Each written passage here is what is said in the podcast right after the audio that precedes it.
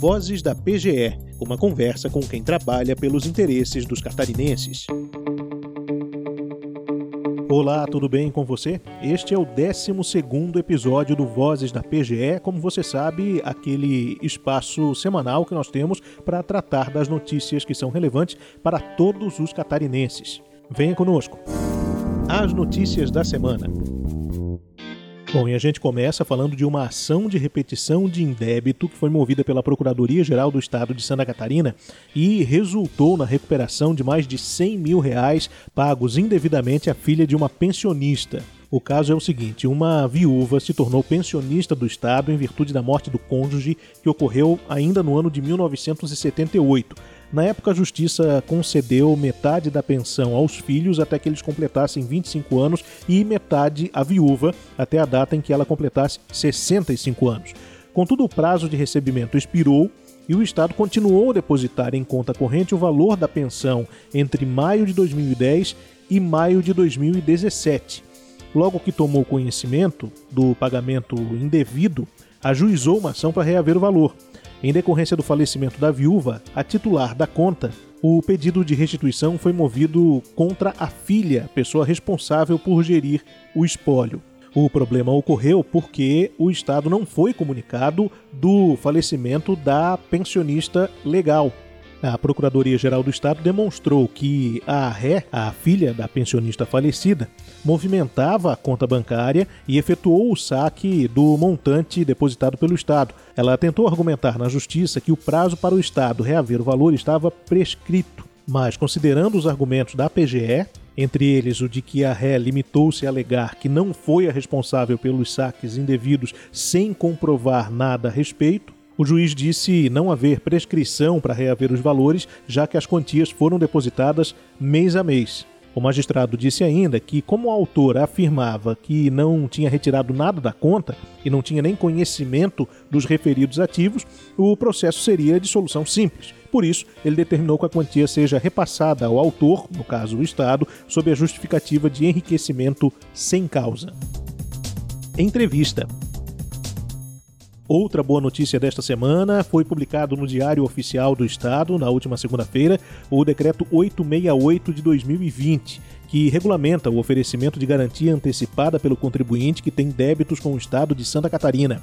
O texto foi encaminhado para aprovação do governador pela Procuradoria-Geral do Estado e autoriza o recebimento de garantias dos créditos do Estado antes do ajuizamento das respectivas ações de execução fiscal. Procurador do Estado, Ricardo Gama, chefe da Procuradoria Fiscal da PGE, conosco aqui no nosso podcast.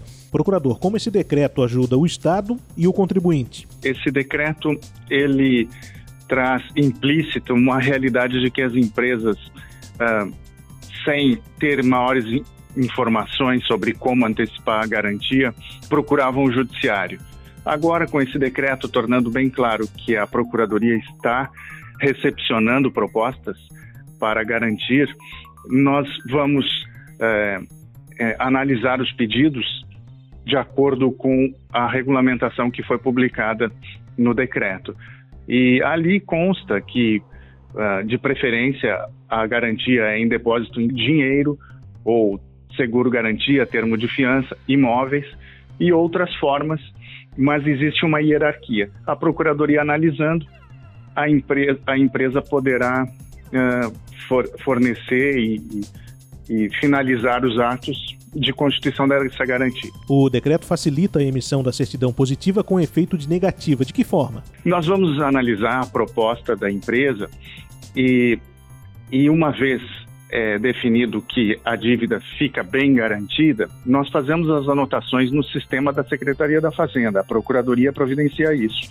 E então, quando o contribuinte, a empresa, for uh, solicitar uma certidão, aquela dívida não será impedimento para ele obter a certidão de regularidade. Procurador, falando da eficiência do Estado nos processos de cobrança, esse decreto ajuda a evitar o ajuizamento da dívida?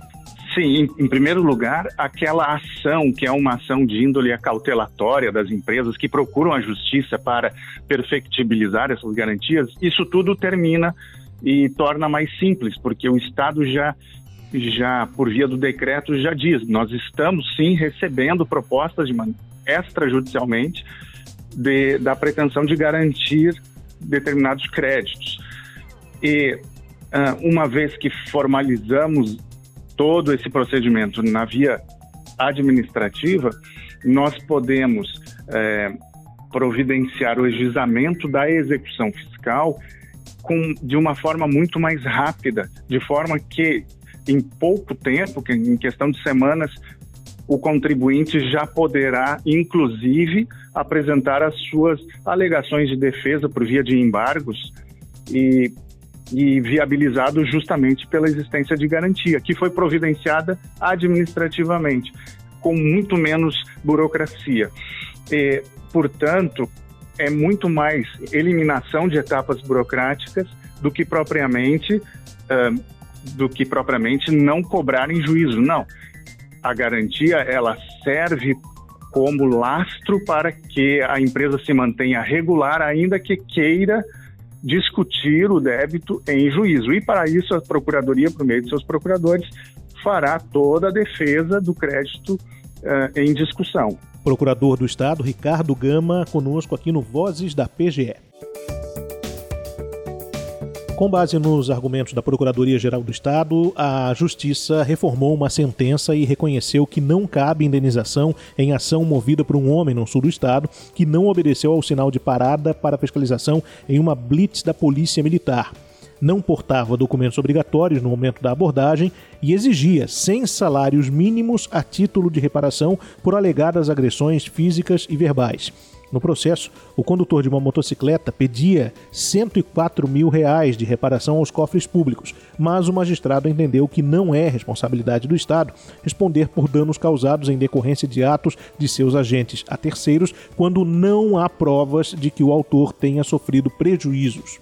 No episódio descrito no processo, o homem disse que estava trafegando de moto pela cidade e não percebeu que deveria parar numa blitz feita pela PM. Ele seguiu viagem, desobedecendo a ordem de parada pelos policiais, que iniciaram uma perseguição durante a qual o condutor cometeu diversas infrações de trânsito. Ele estava dirigindo sem portar a Carteira Nacional de Habilitação. Na defesa dos interesses dos catarinenses, a PGR argumentou que a responsabilidade civil do Estado consiste no dever de indenizar as perdas e danos materiais e morais sofridos por terceiros em virtude da ação ou omissão antijurídica imputável ao Estado. Nos autos, os procuradores afirmaram que o pedido formulado na petição inicial tinha relação com a indenização por danos morais supostamente experimentados em virtude da conduta dos policiais e que não é qualquer aborrecimento ou dissabor que tenha o condão de gerar reparação moral.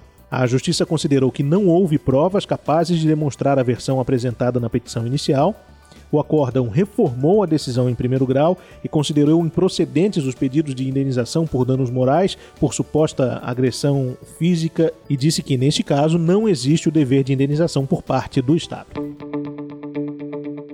Antes de encerrar o Vozes da PGE, eu já adianto que na semana que vem nós vamos conversar sobre um evento promovido pela Procuradoria-Geral do Estado para discutir a judicialização da saúde.